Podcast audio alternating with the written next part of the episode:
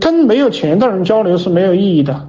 你们把这句话记住：跟负没有钱的，负债的全部拉黑，只跟有钱人交流啊。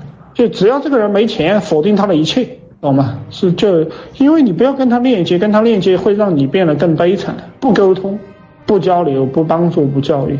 其实讲师们把这一句话学会，你们就赚钱了，真的就这样，就这么简单。就是你不赚钱，就是因为你特别的贱，理解吗？就特别的贱，老是去跟那个笨的人沟通。实际上大家都相互没有什么关系，与人为善，乐于助人。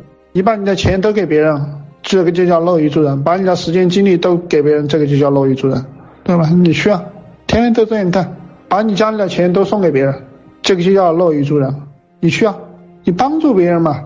帮助别人就是把钱送给别人，是不是？我问你们，帮助别人就是把钱送给别人，那否则你在帮什么？你就是在帮别人，你都送给别人了，你就穷了呀。对不对？对，做主播不赚钱就是浪费生命啊！说的对，就是这个道理。我们讲课，我们我们我们发视频也只是为了链接很有钱的人，并不是为了给呃这个比较穷的人说话。不是的，说话嗯说话很费精神的。谭老师讲的这个有没有道理啊？想学更多吗？去评论区打六六六，我会送您一份《女老板如何找到有钱男人》电子书，每天都有更新。